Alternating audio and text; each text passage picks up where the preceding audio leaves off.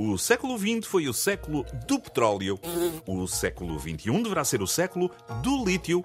Sim, e então? Sabes quem tem uma das maiores reservas de lítio do mundo? Não? Diz lá. Portugal. Ui! Qual é o problema?